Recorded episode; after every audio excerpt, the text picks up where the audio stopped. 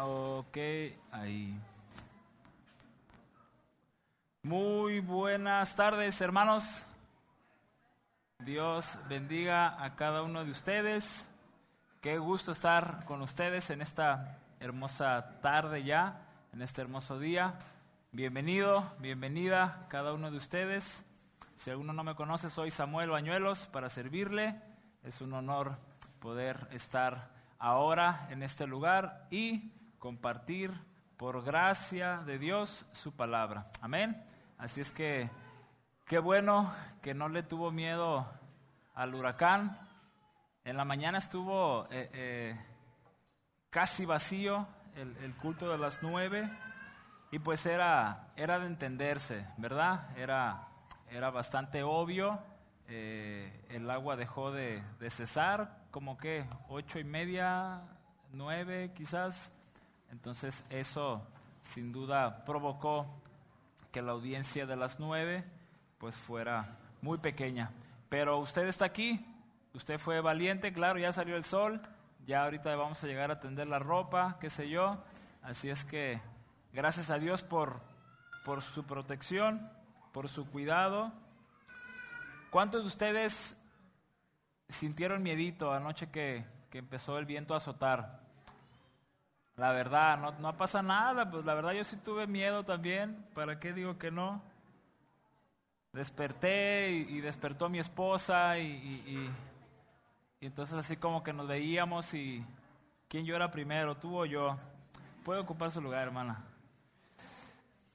Pero todo bien, todo bien en casa, hermanos. Qué bueno, gracias a Dios. Eh, había también cierta preocupación por, por el tejabán de, de aquí arriba. Eh, quien lo ha visto a la distancia, pues eh, solamente se ha colocado una parte de este lado. Y entonces el aire pues es así. Entonces había cierta preocupación de que fuera, ¿no? Pero no pasó, gracias a Dios, nada. Nada que lamentar. Eso significa que van bien, ¿verdad? Entonces, gracias a Dios por ello. Pues vamos a, comenzar eh, el mensaje de este día, de esta tarde que el Señor ya nos concede. Así es que vayamos, por favor, vaya tomando su Biblia. Si usted trae su Biblia de papel, vaya tomándola en sus manos. Si usted tiene que encender su Biblia, entonces abra su aplicación. Solo recuerde, a manera de evitar distracciones, eh, Usted puede poner modo avión su celular, puede silenciarlo y que no haya nada que pueda distraerlo y que no distraiga a su hermano que está a la par, enfrente, atrás. Entonces seamos comprensivos y eh, cuidemos el uso de nuestro dispositivo celular. ¿Sale? Muy bien. Sé que el Señor me librará. Ese es el título de este mensaje que el Señor ha compartido y compartirá para con nosotros. Sé que el Señor me librará. ¿Cuántas veces, mis amados hermanos, responde usted con honestidad? ¿Cuántas veces usted se ha encontrado en alguna situación difícil y ha deseado que Dios le libre? Ha rogado que Él le ayude, que le rescate. ¿Cuántas veces? Una, dos, tres, cinco, diez, quince, veinte, muchas, ¿cierto? Todos enfrentamos adversidades, situaciones, problemas que nos hacen correr ante el Señor y desear que Él sea nuestro auxilio, que Él venga al rescate de nosotros. Las situaciones, las adversidades pueden ser muchas, problemas familiares, enfermedad, economía, etcétera, etcétera, hasta espiritualidad. Y todas esas veces en las que sentimos que no podemos, seguro estoy que todos aquí o la mayoría acudimos a Dios para que Él nos libre, para que Él nos rescate. ¿Cuántas veces usted y yo hemos creído realmente que el Señor nos librará? Usted está pasando la prueba, la adversidad, ruega al Señor, ¿cuántas veces cree usted que el Señor le librará? Espero que todas las veces usted crea que el Señor le librará. ¿Y qué hay de aquellas veces que no vemos que Dios nos ayudó? ¿Qué hay de aquellas veces que sentimos o creemos que Dios no vino a nuestro rescate? ¿Pensamos que Dios es malo? ¿O pensamos que Dios no nos ama tanto como dice? ¿Alguien se ha preguntado eso cuando no ve o no siente que Dios está ahí para librarle? Si es su caso, no hay problema. Todo ser humano en cualquier momento tiende a reclamar, a preguntarle a Dios por no sentir o ver su ayuda de manera inmediata. Pero no por eso, mis hermanos, Dios es malo. ¿Está de acuerdo conmigo? No por eso Dios deja de ser comprensivo. Tengo algo que decirle esta tarde, esta hora. Escuche con atención. Dios es bueno y por siempre lo será. Dios es justo y por siempre lo será. Dios es amor y por siempre lo será. Dios es misericordioso y por siempre lo será. Hermanos, Dios con nosotros hoy y siempre. Él nos librará. El Señor nos libra a cada uno. Oremos, amado Señor, en esta preciosa hora venimos ante ti para reconocer que es tu gran amor el que nos trae hasta este lugar. Sabemos que ha sido tu preciosa gracia lo que nos ha traído, Señor, a este lugar. Sabemos que has sido tú, Señor, el que obra en nosotros. Y sabemos y creemos que eres tú, Señor, el que transforma nuestras vidas. He aquí, Señor, tu iglesia que vino a este lugar, seguro estoy con un propósito, adorarte y escuchar tu voz. Si alguno de nosotros, Señor, vino a este lugar sin ninguno de ese propósito, entonces, Señor, que ese propósito cambie en esa persona. Si alguno de nosotros vino porque no tenía nada que hacer o por obligación, hoy tú, Señor, preséntate a su vida. Si hoy, Señor, ha venido a este lugar alguien renegando de ti, si hoy ha venido alguien a este lugar que no ha querido hasta este momento creer en ti como tú pides, Señor, que hoy sea el día para creer fiel, firmemente en ti. Háblanos a través de tu palabra y a través de los pasajes que vamos a considerar. Que seas tú, Señor, y solamente tú haciendo resonar tu voz y tu Santo Espíritu, Señor, hablando y obrando a nuestras vidas. En el precioso nombre de Jesús. Amén y amén. Cuando usted y yo vamos a la, palabra de Dios, a las sagradas escrituras, cuando usted y yo vamos a la Biblia, podemos encontrar la historia de muchísimas personas que vivieron de manera extraordinaria cómo Dios estaba con ellos, ¿cierto? Usted puede mencionar muchos en este momento y, pasaríamos varios minutos nombrando a todas las personas que experimentaron de primera mano y que vieron y escucharon el obrar de Dios. Y sabe, ese mismo Dios que obró maravillas en cada persona que usted pueda leer aquí, escuche, ese mismo Dios todopoderoso es el que hace obras hoy en usted y en mí. Ese mismo Dios que hace miles de años se presentó al mundo, sigue haciendo maravillas con usted y conmigo. ¿Cuántos lo creen? Por ello estamos aquí. Amén. Ese Dios, el cual usted y yo tenemos, hoy nos quiere recordar a través de la vida de un hombre que experimentó el obrar de Dios durante toda su vida y que en situaciones difíciles el Dios Todopoderoso le acompañó y le libró en muchas dificultades, en muchas adversidades. ¿Sabe usted quién es? ¿No? Ni yo. No se crea. Vamos al libro de Daniel, por favor. El libro de Daniel, si usted es nuevo en la fe, si usted tiene poco asistiendo, Daniel se encuentra casi a la mitad de la Biblia, está después de Ezequiel, Isaías, Jeremías, Ezequiel y Daniel. Si usted trae su Biblia en su celular, pues es más fácil. Y ubíquese por favor ahí en Daniel, en el capítulo 1.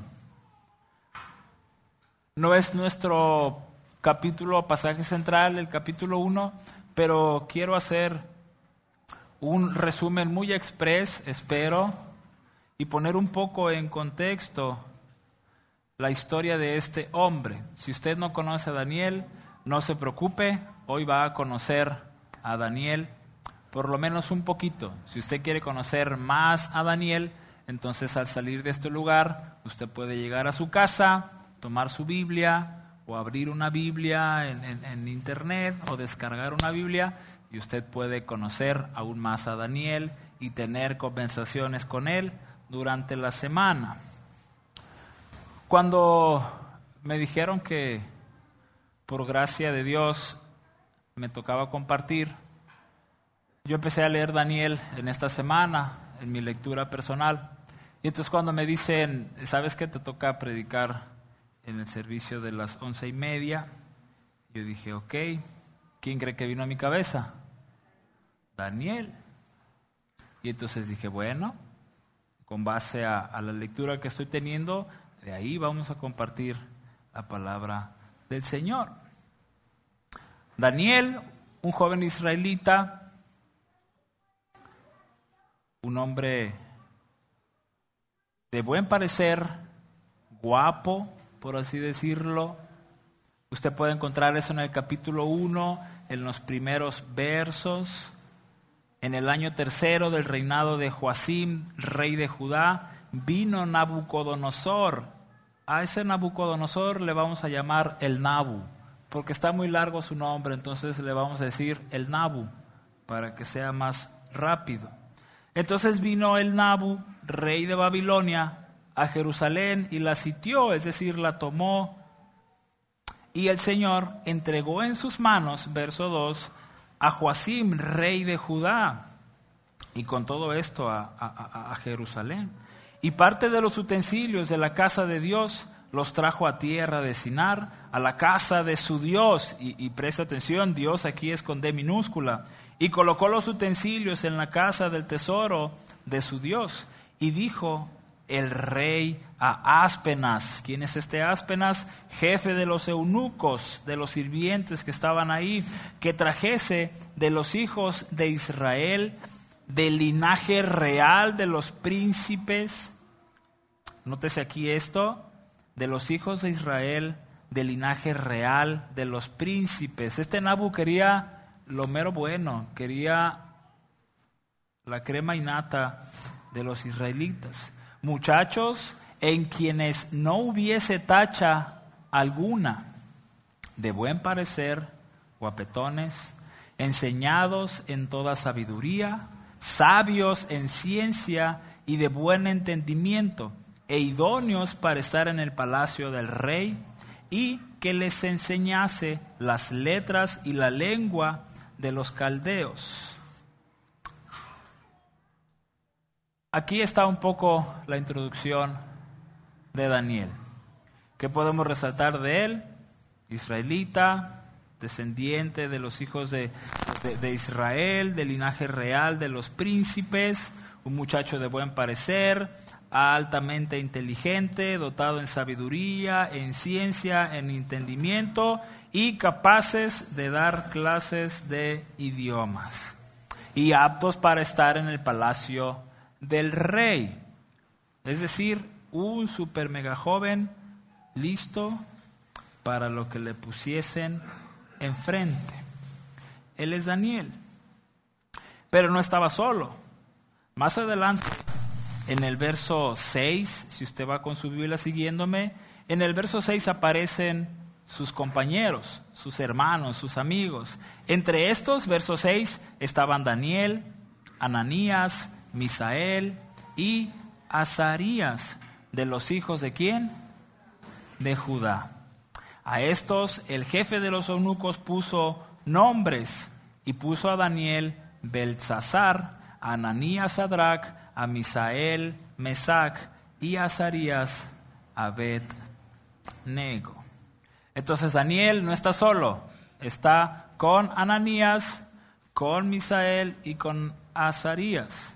Ellos reciben un nombre diferente ya estando en, Babilonia, pero sus nombres reales son los que menciona al principio, Ananías, Misael, Azarías, Azarías, Daniel, Ananías, Misael y Azarías. Ellos son los cuatro muchachos que son reclutados por el Nabu para ser del, del gobierno de Babilonia y para realizar labores hasta eso no tan crueles, no iban a ser eh, eh, eh, esclavizados como tal, iban a trabajar en el palacio y hacer diferentes obras, por algo los querían inteligentes, por algo los querían de buen parecer. No era meramente una crueldad hacia con ellos.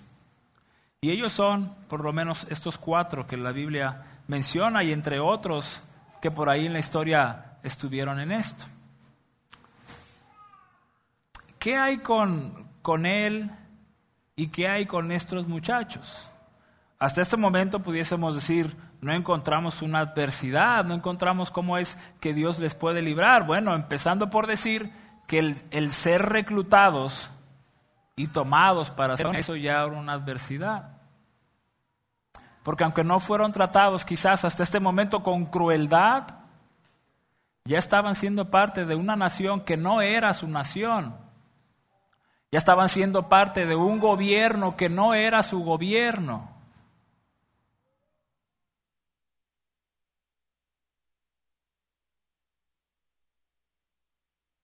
¿Y cuál es la otra adversidad que viene a estos jovenazos?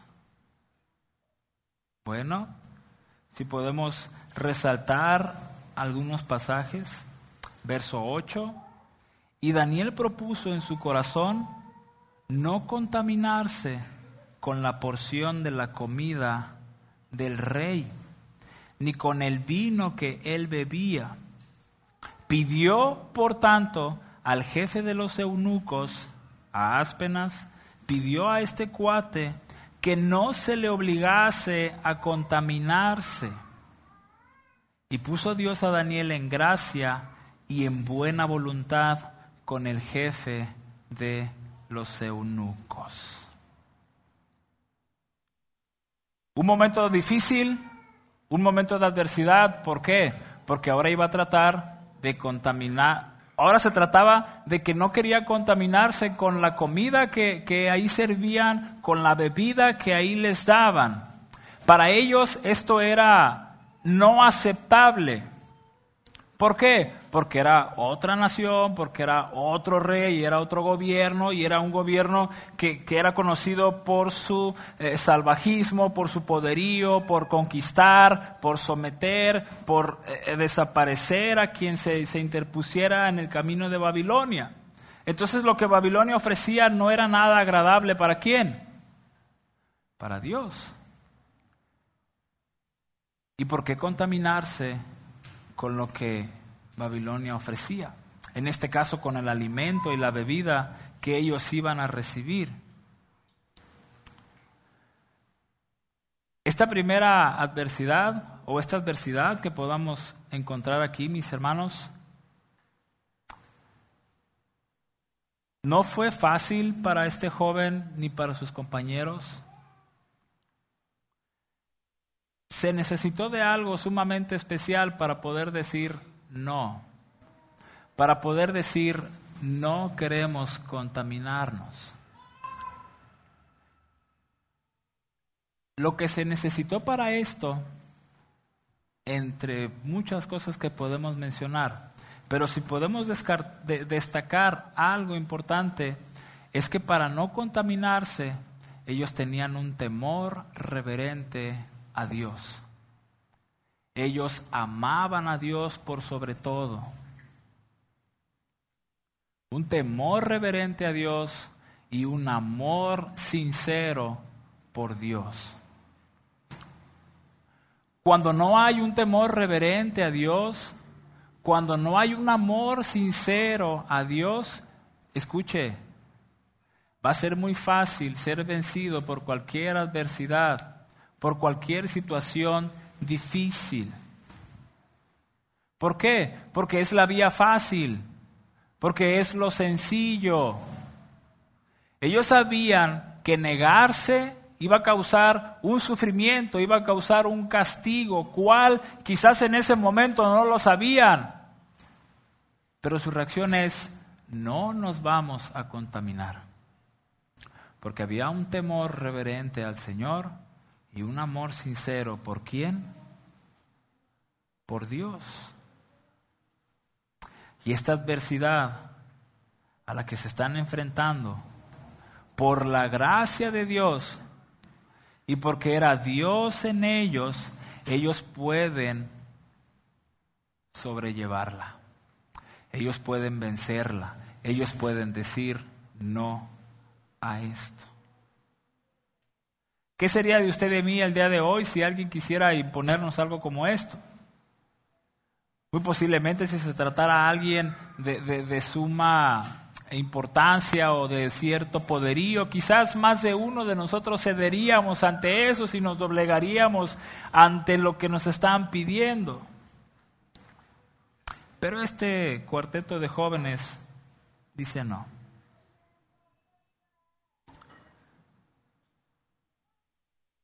Más adelante, en el capítulo 2, verso 17, vaya con su Biblia, vamos a ir recorriendo algunos pasajes de los capítulos que continúan. Así es que vamos a hacer un pequeño recorrido por las primeras páginas del libro de Daniel y resaltando algunas de las dificultades que enfrentaron y cómo es que Dios les libró. Ya está ahí capítulo 2, verso 17 al verso 23. Dice así.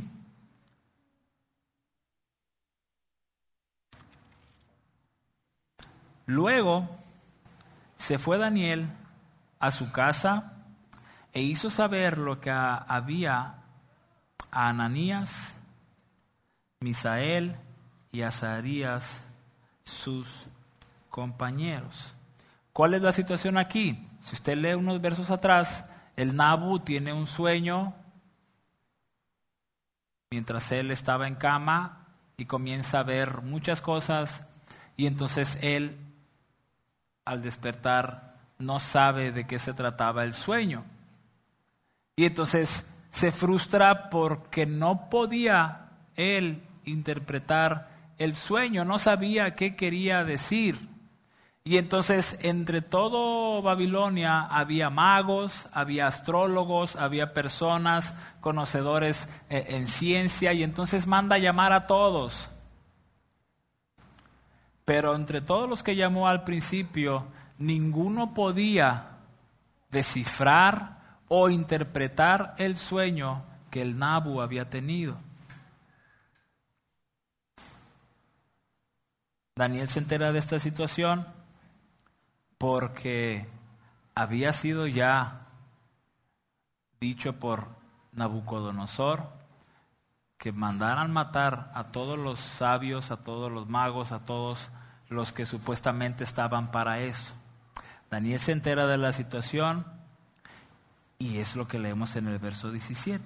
Luego se fue Daniel a su casa e hizo saber lo que había a Ananías, a Misael y a Azarías, sus compañeros para que pidiesen misericordias del Dios del cielo sobre este misterio. Note esto, mis amados hermanos, esto es muy importante. Daniel se va a su casa, va con sus compañeros y les cuenta la situación, pero no solamente contarles la situación, sino para que pidiesen misericordias del Dios del cielo sobre este misterio, a fin de que Daniel y sus compañeros no pereciesen, no muriesen con los otros sabios de Babilonia. Entonces el secreto fue revelado a Daniel en visión de noche, por lo cual bendijo Daniel al Dios del cielo.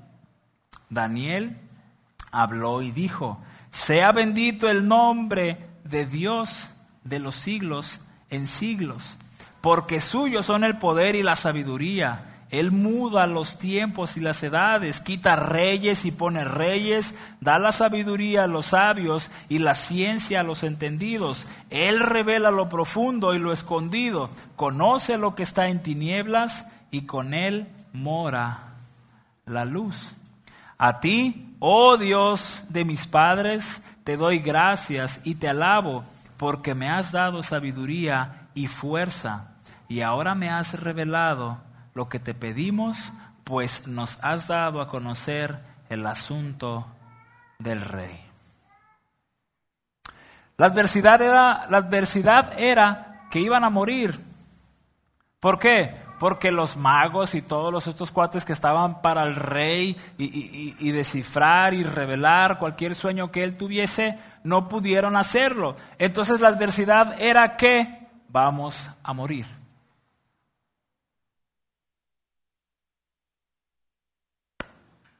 Lo precioso en esto es que Daniel hace algo que espero que usted y yo hagamos en momentos difíciles. Va a su casa y pide a sus compañeros, y seguro estoy que es porque estaba con ellos, pero si hubiera estado con su familia, va con su familia y juntos piden a Dios que les ayude.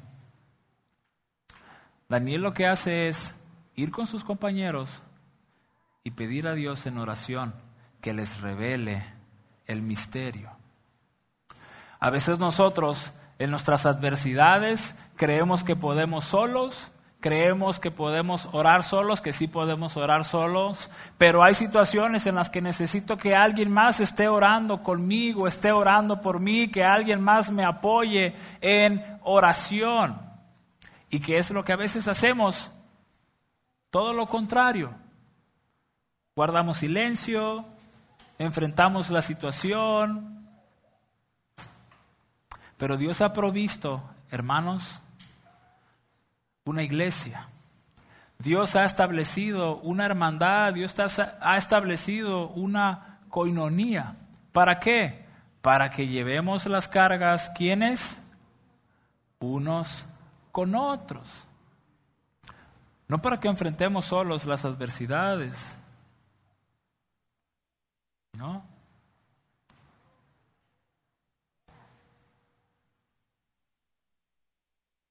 Hay, varios hermanos de la congregación que están enfermos. Y quienes están en los grupos de WhatsApp se dan cuenta de que aún ese, ese medio es utilizado para pedir oración por los demás. Y gracias a Dios que sabemos que hay hermanos que pueden estar para ti, orar por ti. Porque las adversidades no siempre las podemos llevar solos. ¿Qué hizo Daniel? Se fue a su casa y pidió oración entre sus compañeros. ¿Y qué es lo que sucede de este acto? Dios revela la interpretación del sueño del nabo.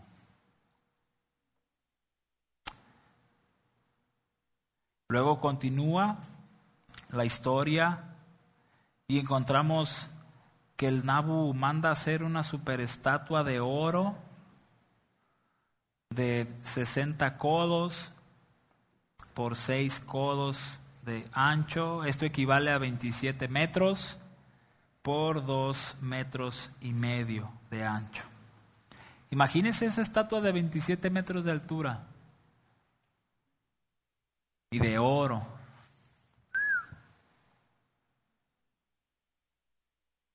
Manda hacer esta estatua y quien sabe la historia sabe qué es lo que sucede.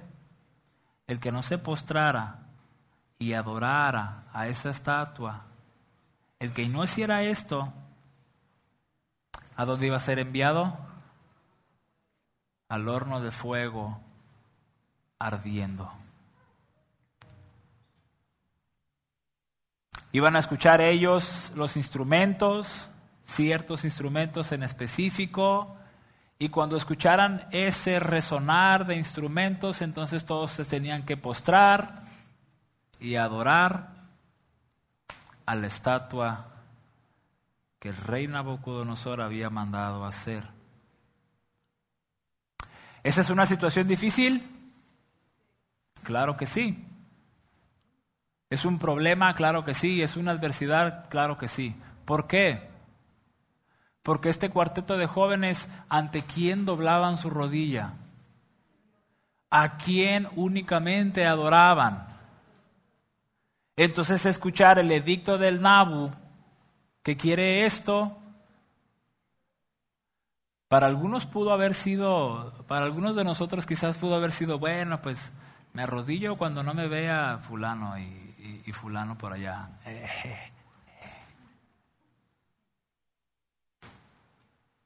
Ay, me ensucié.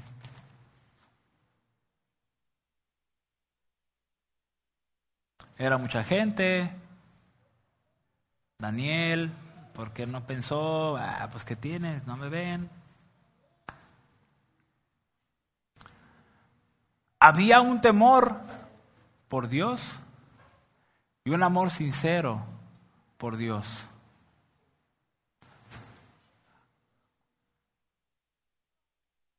Mire lo que pasa. Capítulo 3, verso 8 al verso 12. Por esto, en aquel tiempo, algunos varones caldeos vinieron y acusaron maliciosamente a los judíos. ¿Qué hicieron? Los acusaron. Ahí van de chivatones y acusaron maliciosamente, y no es en buena onda, maliciosamente a los judíos. Hablaron y dijeron al rey Nabucodonosor, Rey, para siempre vive. Tú, oh rey, has dado una ley que todo hombre, a todo hombre, perdón, tú, oh rey, has dado una ley que todo hombre, al oír el son de la bocina, de la flauta, el tamboril, del arpa, del salterio, de la zampoña y de todo el instrumento de música, se postre y adore la estatua de oro. Y el que no se postre y adore, se ha echado dentro de un horno de fuego ardiendo. Hay unos varones judíos, los cuales pusiste en los negocios de la provincia de Babilonia. Escuche dónde estaban estos cuates. En los negocios de la provincia de Babilonia. Estos son Sadrach, Mesach y Abednego. Aquí Daniel no estaba participando como tal. Estos varones, oh rey, no te han respetado, no adoran tus dioses, ni adoran la estatua de oro que has levantado. Nabucodonosor se entera de esto, los confronta, les dice, ¿no les importa que haya un fuego, un horno de fuego ardiendo para ustedes? Y les pregunta, ¿acaso hay un Dios que los va a librar? Les quiere imponer miedo. ¿A poco no, no, no tienen la más mínima preocupación por la sentencia que yo mismo hice? Verso 16, brínquese. Sadrach, Mesach y Abednego respondieron al rey Nabucodonosor, diciendo, no es necesario que te respondamos sobre este asunto. He aquí, nuestro Dios, a quien servimos, puede librarnos del horno de fuego ardiendo, y de tu mano, oh Rey, nos librará. ¿Cuál es la confianza de estos tres hombres? Que Dios los librará. ¿Cuál es su confianza el día de hoy, hermano? ¿Es la misma que Dios le librará en momentos difíciles? ¿Que Dios le librará en la adversidad? No se escucha el amén. Estos tres amigos vivían seguros en que Dios les iba a librar. Y no titubearon ante el Nabu, no se doblegaron y no les temblaron las piernitas ante él y dijeron, no te vamos a responder este asunto no es necesario que te respondamos este asunto. Tú sabes que no nos vamos a doblegar ante esa estatua pedorra, perdón por la palabra, ante esa estatua hedionda de oro. No nos importa, no nos impone, no nos causa nada. Y la puedes hacer hasta de 50, 100 metros si quieres y más ancha. No nos vamos a arrodillar nunca ante esa estatua. Porque nuestras rodillas únicamente se doblan ante quién? Ante el Dios todo poderoso. Y a veces como cristianos fallamos en las adversidades y vamos y buscamos a un brujo y vamos y buscamos a ver si alguien me lee las cartas para ver qué me está pasando, que me lea la mano, que me haga una limpia. Cuando olvidamos que tenemos a un Dios todopoderoso que nos librará.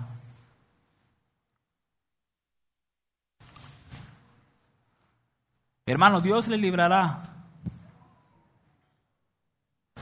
¿Cuánto lo creen? Dígale a su vecino, Dios te librará.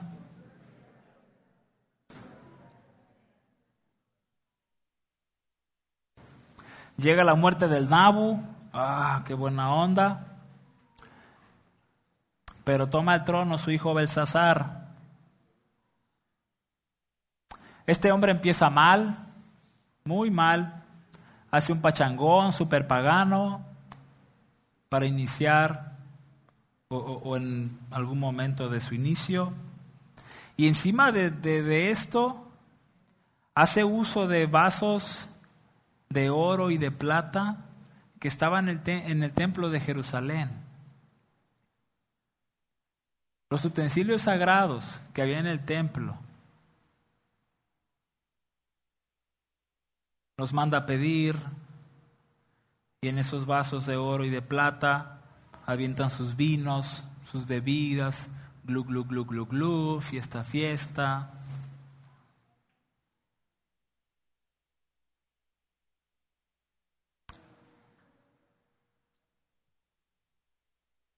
¿Y qué es lo que pasa? De repente, en esa pachanga aparece una mano. Desconocemos el tamaño de la mano. Pudo haber sido una mano normal, del tamaño normal.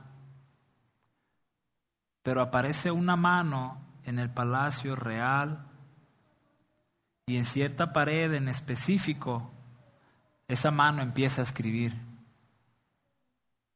Imagínese la escena, imagínese usted ahí en la pachanga, ya bien borracho, bien drogado, qué sé yo, y ve la mano ahí que empieza a escribir. Muchos dirían, oh, qué buen viaje, qué buen hongo.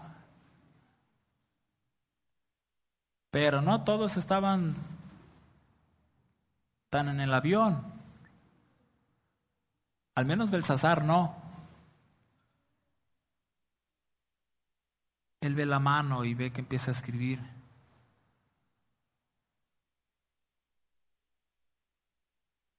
Una vez terminado lo que esa mano escribió, desaparecen las preguntas de quién era esa mano. Ahora la pregunta es, ¿qué dice ahí? No sé si estaban acostumbrados a ver manos que aparecían y escribían en la pared, creo que no. Pero ahora la pregunta es, ¿qué dice ahí? ¿Quién puede descifrar eso? No entendemos esas palabras, no conocemos esas palabras. ¿Quién lo puede descifrar? Es otro rey. Y este rey no sabía o no recordaba que entre Babilonia había un hombre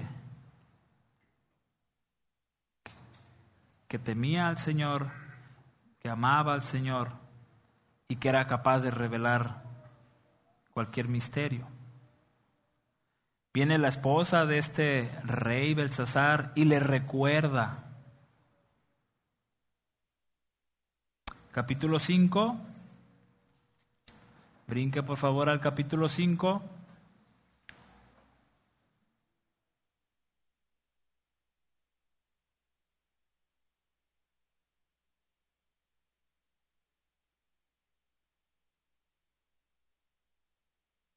Verso 16.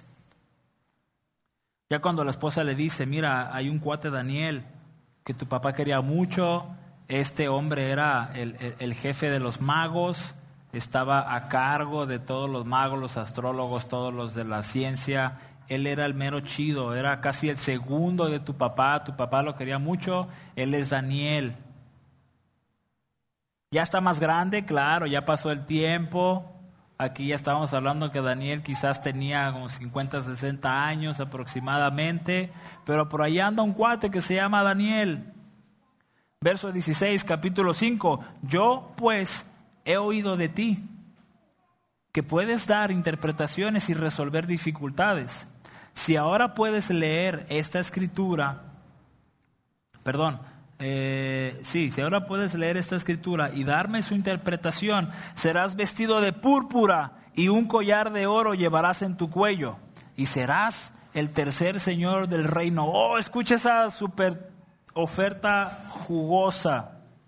Llevarás, serás vestido de púrpura, la púrpura era muy, muy cara y un collar de oro, imagínese, llevarás, lo llevarás en tu cuello y serás el tercer señor en el reino. ¿Quién dice acepto? Creo que la mayoría diría, ah, bueno, déjame pensar, déjale, digo a mi esposa, ¿no? A ver qué dice. Entonces Daniel respondió y dijo, verso 17, delante del rey, tus dones sean para ti y da tus recompensas a otros. Es decir, mi rey, no me interesa lo que ofreces. Leeré la escritura al rey y le daré la interpretación. El Altísimo Dios, oh rey, dio a Nabucodonosor, tu padre, el reino y la grandeza, la gloria y la majestad. Y por la grandeza que le dio, todos los pueblos, naciones y lenguas temblaban y temían delante de él. A quien quería mataba y a quien quería daba vida. Engrandecía a quien quería y a quien quería humillaba. Mas cuando su corazón se ensoberbeció, y su espíritu se endureció en su orgullo, fue depuesto del trono de su reino y despojado de su gloria, y fue echado de entre los hijos de los hombres, y su mente se hizo semejante a la de las bestias, se volvió loco, y con los asnos, con los asnos monteses fue su morada, hierba le hicieron comer como a buey, y a su cuerpo fue mojado con el rocío del cielo, hasta que reconoció que el Altísimo Dios tiene dominio sobre el reino de los hombres y que pone sobre él al que le place. Y tú, su hijo Belsasar, no has humillado tu corazón sabiendo todo esto, sino que contra el Señor del cielo te has ensoberbecido e hiciste traer delante de ti los vasos de su casa. Y tú y tus grandes, perdón, tú y tus grandes tus mujeres y tus concubinas vestisteis, perdón, bebisteis vino en ellos. Además de esto, diste alabanza a dioses de plata y de oro, de bronce, de hierro, de madera y de piedra, que ni ven, ni oyen, ni saben.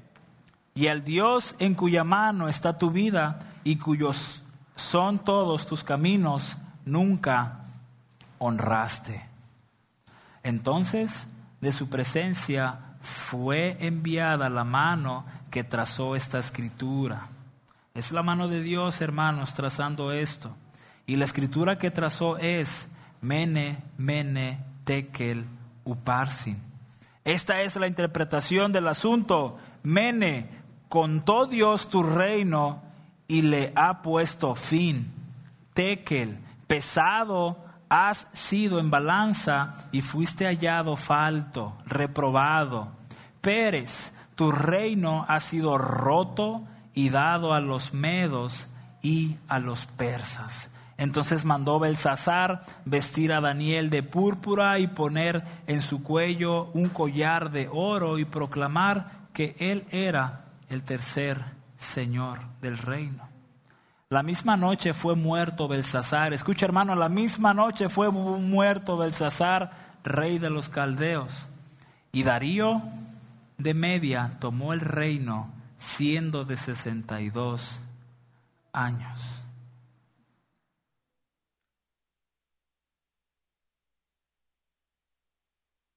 Las adversidades no terminan ahí.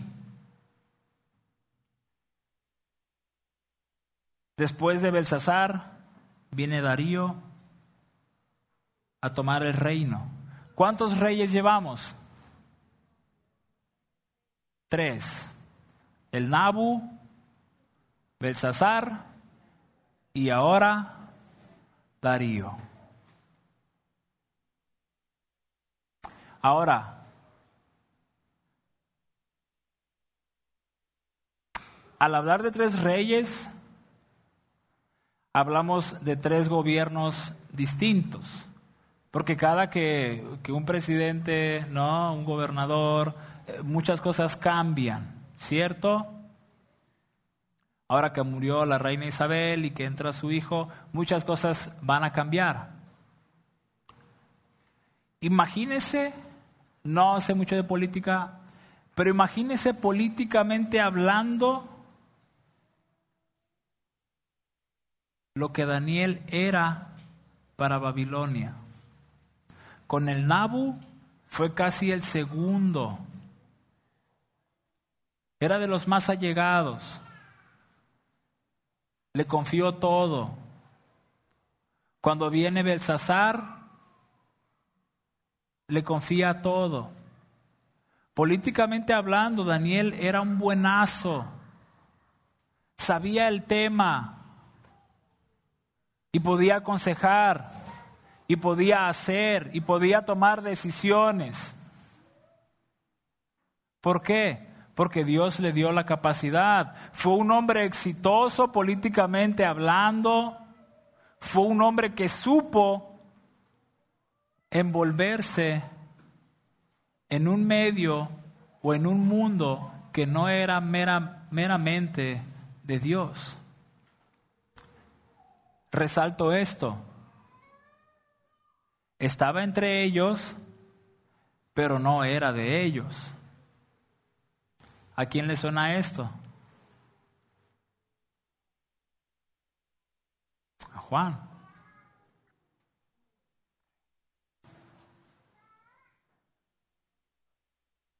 Daniel recibió algo de parte de Dios. Y ahora con este segundo rey, escuche lo que pasa, capítulo 6, por favor.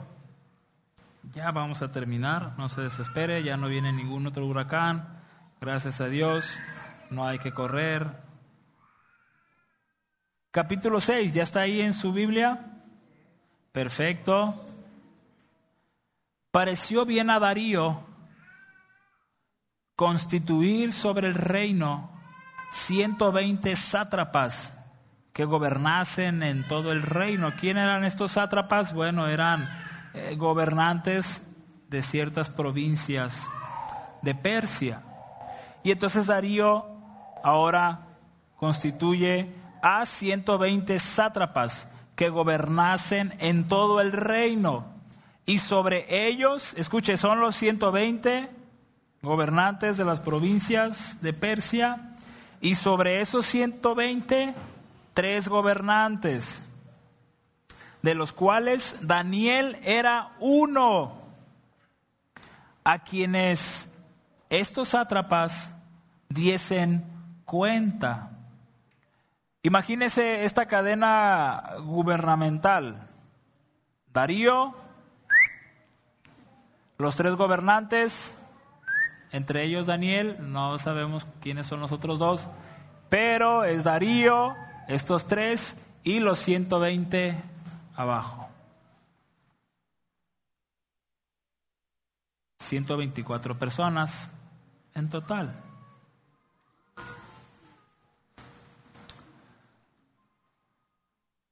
Y estos 120 iban a dar cuentas a los gobernantes, entre ellos, ¿quién? Daniel. Pero Daniel mismo, verso 3, era superior a estos sátrapas, superior y gobernantes. De todos esos 123, él era superior, es decir, él estaba y cabía perfectamente siendo el segundo de Darío, porque había en él un espíritu superior. ¿Quién era ese espíritu superior, hermanos? Era el Señor. El Señor estaba con Daniel, todo el tiempo estuvo con Daniel. Y seguro estoy que Daniel el resto de su vida extrañó, extrañó su casa, porque fue separado de su hogar, fue separado de su familia, fue separado de sus amigos, fue separado de todos sus rituales que como israelita tenía, imagínese, alejado completamente toda su vida.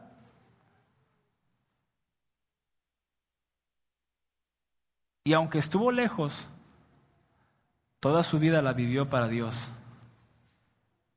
estando entre ellos, siendo el segundo casi todo el tiempo en estos tres reinados, él vivió para Dios. Y aunque hubo adversidades al por mayor, él vivió para quién? Para Dios. Él sabía que el Señor siempre le iba a librar. ¿Por qué lo sabía?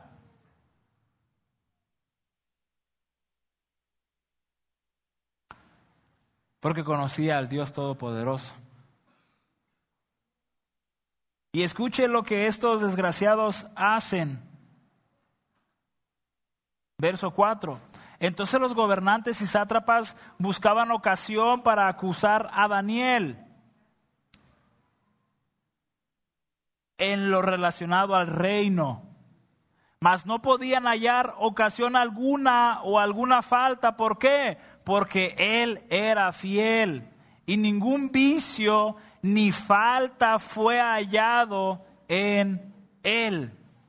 Hermanos, si la persona que está junto a usted, si es su esposo, su esposa, su vecino, su hijo, su hija, quien sea, si la persona que está junto a usted lo conoce y le pudiéramos preguntar o nos pudiéramos preguntar, ¿encuentras una falla en él, en ella? ¿Qué diría la persona a su lado?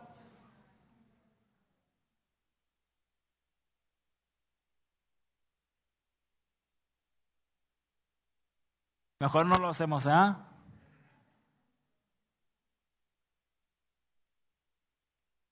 Ciento veintitrés, veintidós personas no podían encontrar falta alguna en un solo hombre. 122 personas.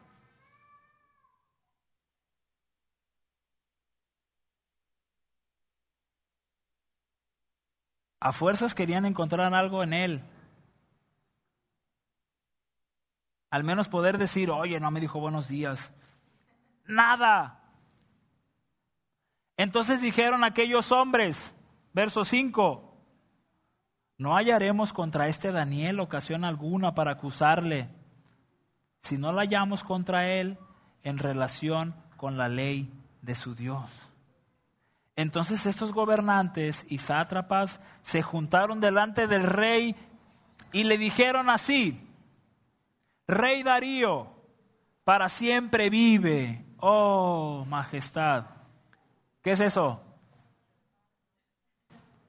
Barberos. Están adulando a Darío, están, ay sí Darío, qué guapo, qué bonito, mire rey, venimos ante ti, vive para siempre. Todos los gobernantes del reino, magistrados, sátrapas, príncipes y capitanes, han acordado por consejo que promulgues un edicto real y lo confirmes, que cualquiera que en el espacio de 30 días, un mes, demande petición de cualquier dios u hombre fuera de ti, oh rey, oh Darío tan guapo, que sea echado en el foso de los leones. Ahora, oh rey, confirma el edicto y fírmalo para que pueda ser revocado, para que no pueda ser revocado conforme a la ley de Media y de Persia, la cual no puede ser abrogada. Firmó pues el rey Darío el edicto y la prohibición. Cuando se hace esto, cuando se firma algo así, para cuando se da un edicto como este, hermano, esto es irrevocable hasta que la cláusula termine y si es perpetuo, dura para siempre.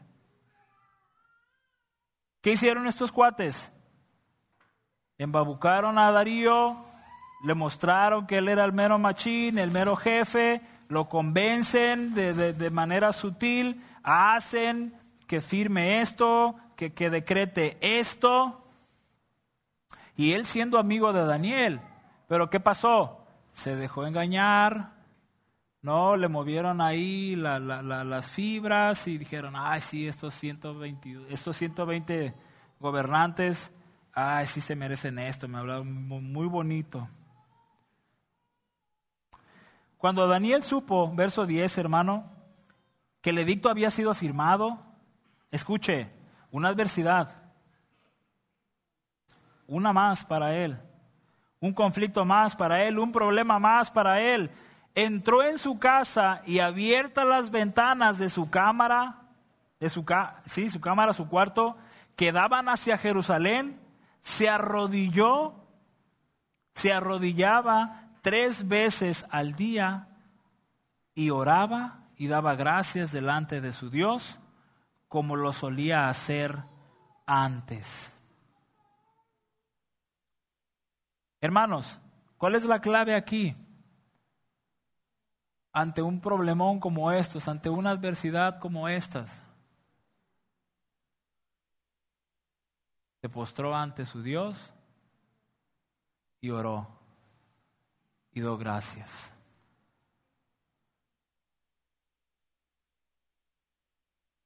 No solamente una vez, ¿cuántas? Tres veces al día.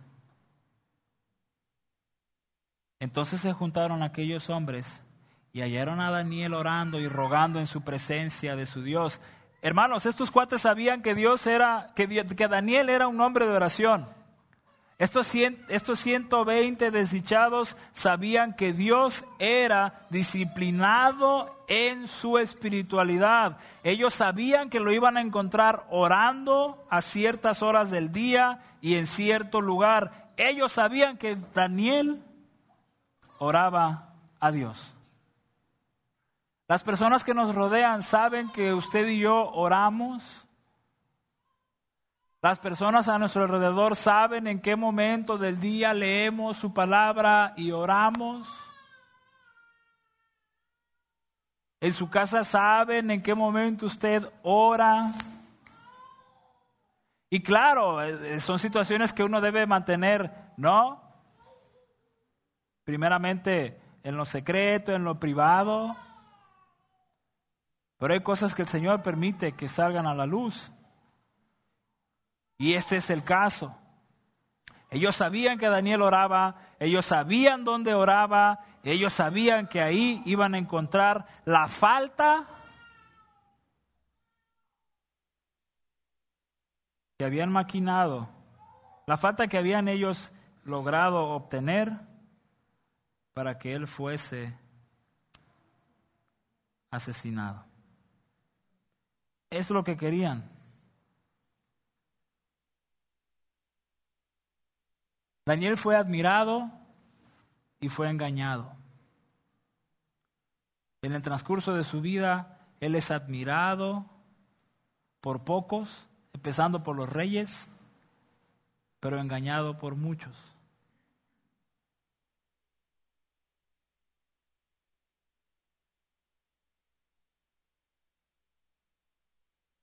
Amados hermanos,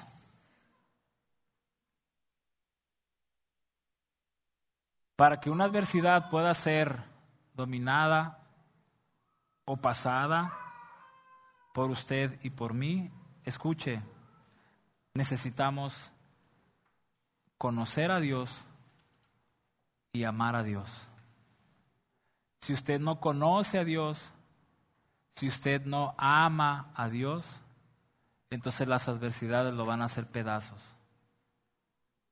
Las adversidades lo van a destruir cualquiera que sean, si usted no conoce a Dios, si usted no ama a Dios, lo van a destrozar.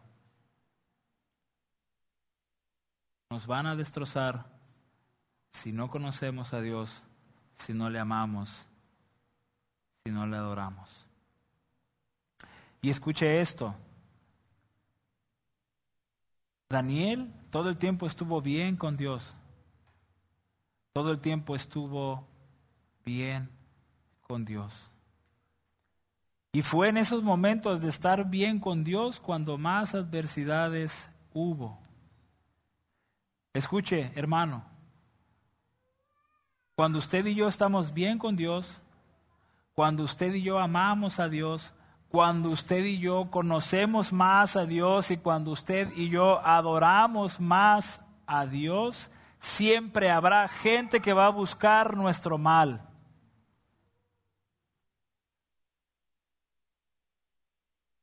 Porque el enemigo lo quiere destruir. El enemigo, el enemigo quiere acabar con usted y conmigo. Por eso cuando usted y yo estamos sujetos a Dios en todo tiempo, siempre habrá alguien que va a buscar nuestro mal. Daniel es la evidencia, ¿cierto? Daniel es la evidencia. Daniel tuvo que tomar una decisión ante esta situación y lo hace bien.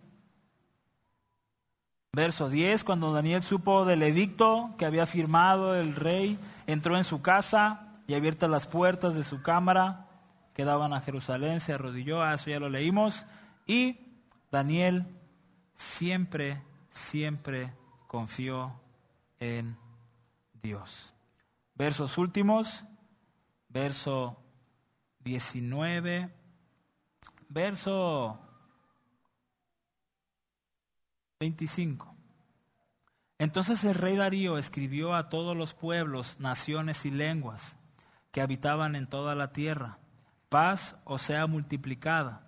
De parte mía es puesta esta ordenanza que en todo dominio de mi reino todos teman y tiemblen ante la presencia del Dios de Daniel, porque el Dios, porque Él es el Dios viviente que permanece por todos los siglos, y su reino no será jamás destruido, y su dominio perdurará hasta el fin.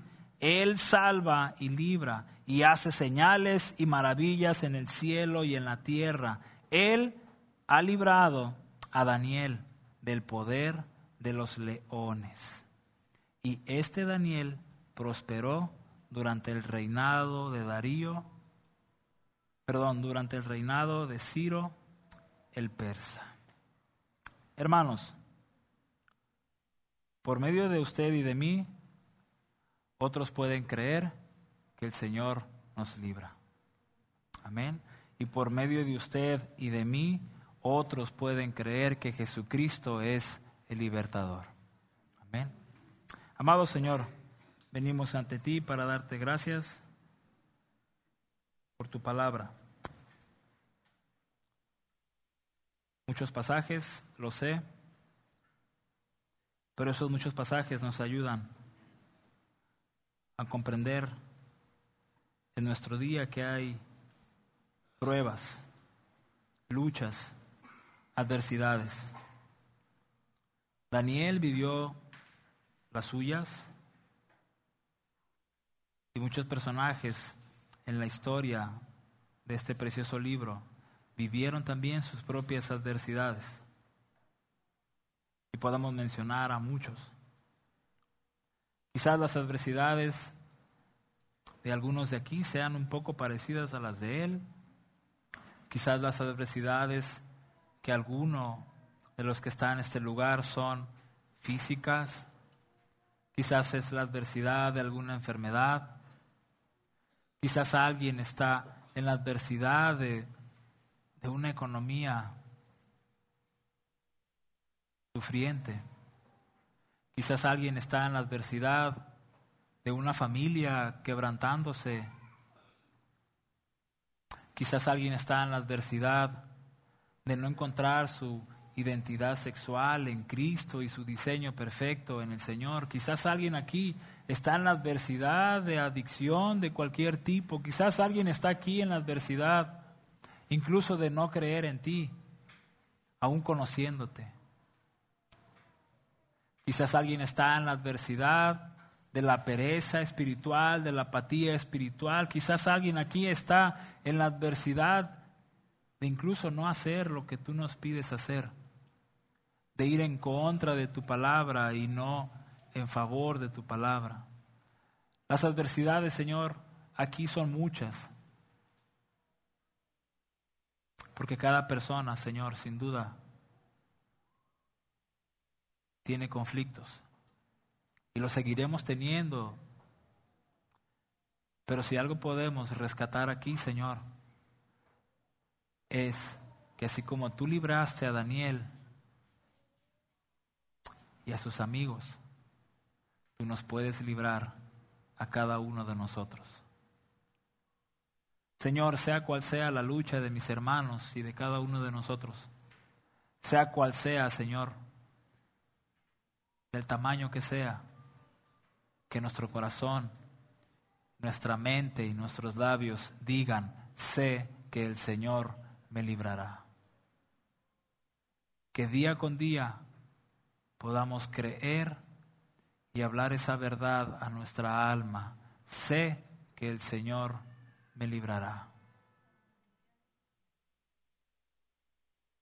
Tu palabra, Señor, es viva, palabra es verdad.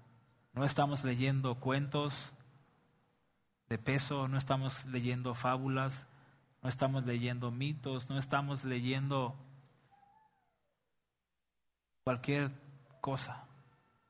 Estamos leyendo tu voz, estamos leyendo tu palabra, estamos conociendo al Dios Todopoderoso y a la obra que hizo en personas comunes y corrientes que somos. Señor, anima a cada hermano, anima a cada persona que tiene poco quizás con nosotros y que cada uno de nosotros recuerde que hay un libertador por excelencia. Y ese libertador es Jesucristo.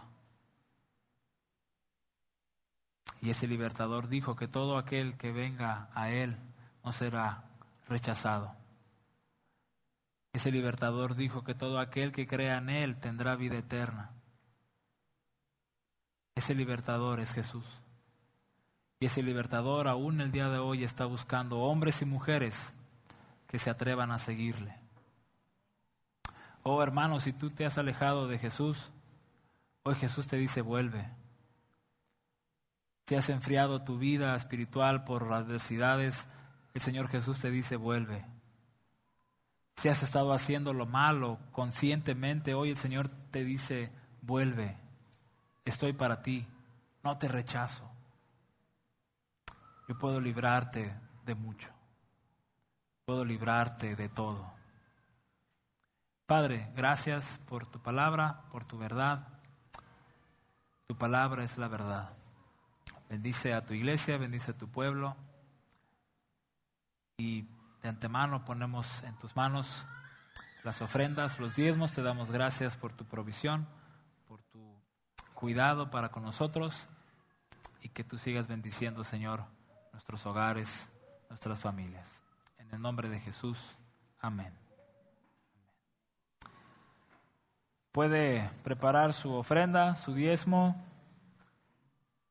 puede ir pasando al, a depositarlos al canasto.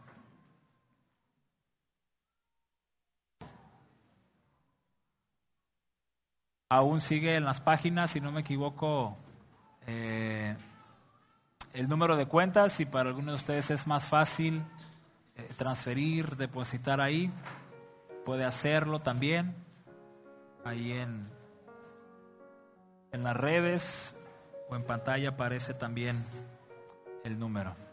Póngase de pie una vez que ya esté listo.